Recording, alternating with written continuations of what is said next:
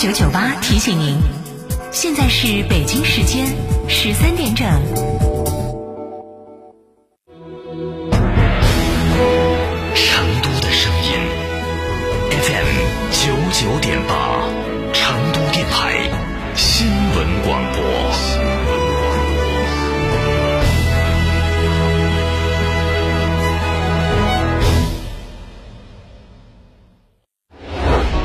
物馆是一所大学校，海纳时间精髓，典藏艺术经典。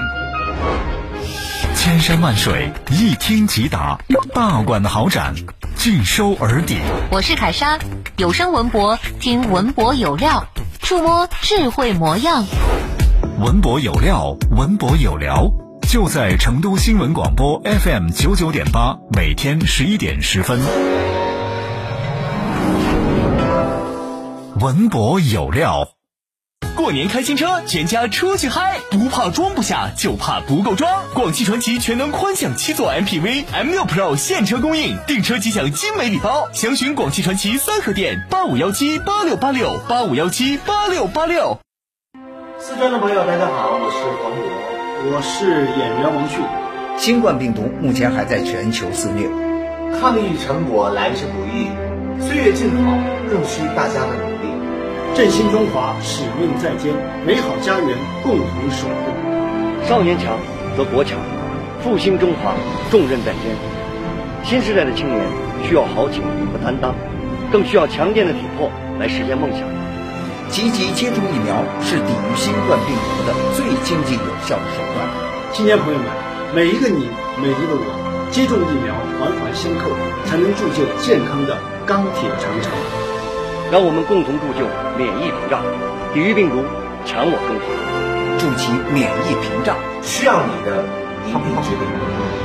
美丽加油，守护健康，打疫苗，我助一臂之力。九九八快讯。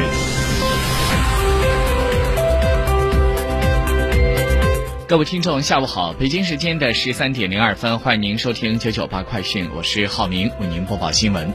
本地消息：今年春运将会从一月十七号，也就是下周一开始，二月二十五号结束，为期四十天。国家发改委明确，二零二零年的春运呢是遭遇战，二零二一年春运是阵地战，而二零二二年的春运就是攻坚战。就在一月十一号，也就是在今天，二零二二年全省春运电视电话会议召开，对做好今年的全省春运工作进行了动员部署。综合研判，今年的春运客流量存在较大的不确定性，节前客流相对集中，节后返程较为分散，区域间的客流差异较大。气象预报。春运期间气候条件偏差，需要防范低温、雨雪、冰冻天气的不利影响。受到疫情的影响，局部地区重点时段的人流、物流、车流依然是相对集中，加上零星散发的疫情不可预见，二零二二年四川省的春运面临着非常复杂严峻的形势。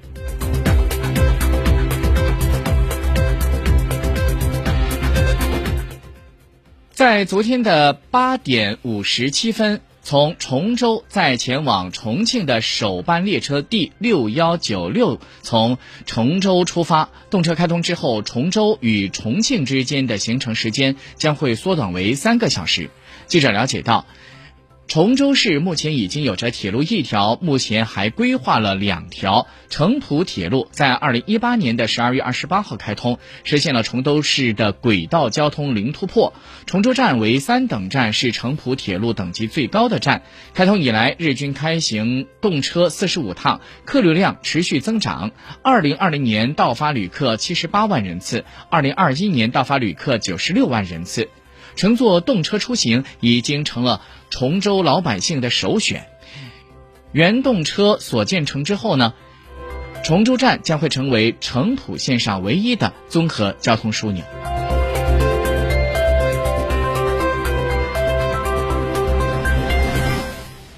住建部住房保障司的负责人潘伟在今天表示，去年住房和城乡建设部在重庆、成都、广州、深圳、苏州、常州六个城市开展了灵活就业人员参加住房公积金制度试点。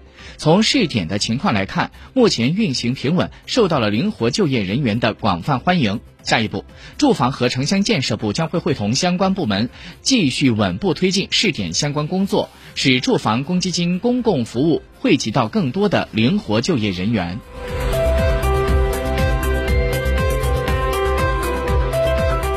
国新办在今天就“十四五”公共服务规划有关情况举行新闻发布会，教育部发展规划司的负责人。赵桂明他指出，各地严格按照国家有关规定和程序办理教师的流动手续，严禁发达地区城区学校到薄弱地区县中抢挖优秀校长和教师。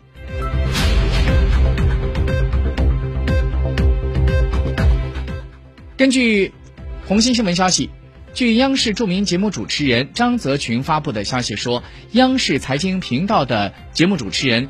经济半小时制片人赵贺去世，记者从知情人士处了解到，赵贺是因为癌症去世的。他一直在和癌症做斗争。不久前，六十一岁的他才从央视退休，可没想到昨天就传来了噩耗。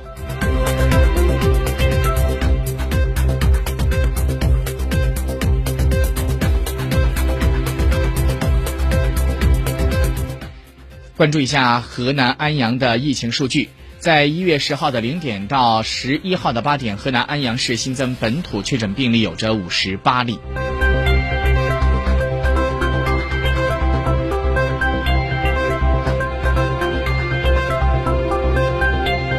根据深圳市卫健委官方微博今天中午发布的消息，一月十一号，深圳市报告四例新冠病毒阳性感染者。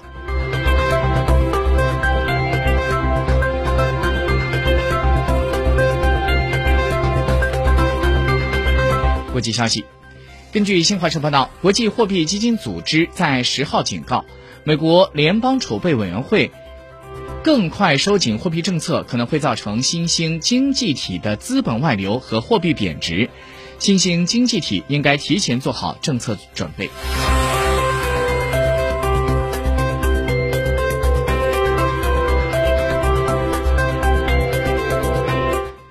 美国约翰斯霍普金斯大学在九号发布的最新数据显示，美国累计新冠肺炎确诊病例数已经超过了六千万。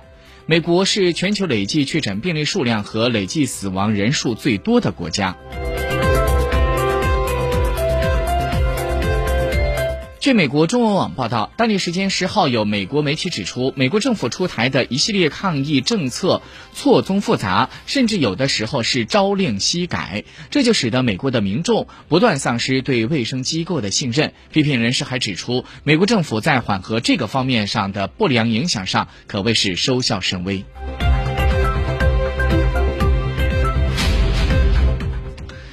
根据美国媒体报道，奥密克戎变异毒株引发了全美国新冠病毒病例爆炸式的增长，目前正在导致美国的基础社会功能和服务崩溃，医疗、交通、城市卫生、救援服务、教育等多个方面都为此受到了影响。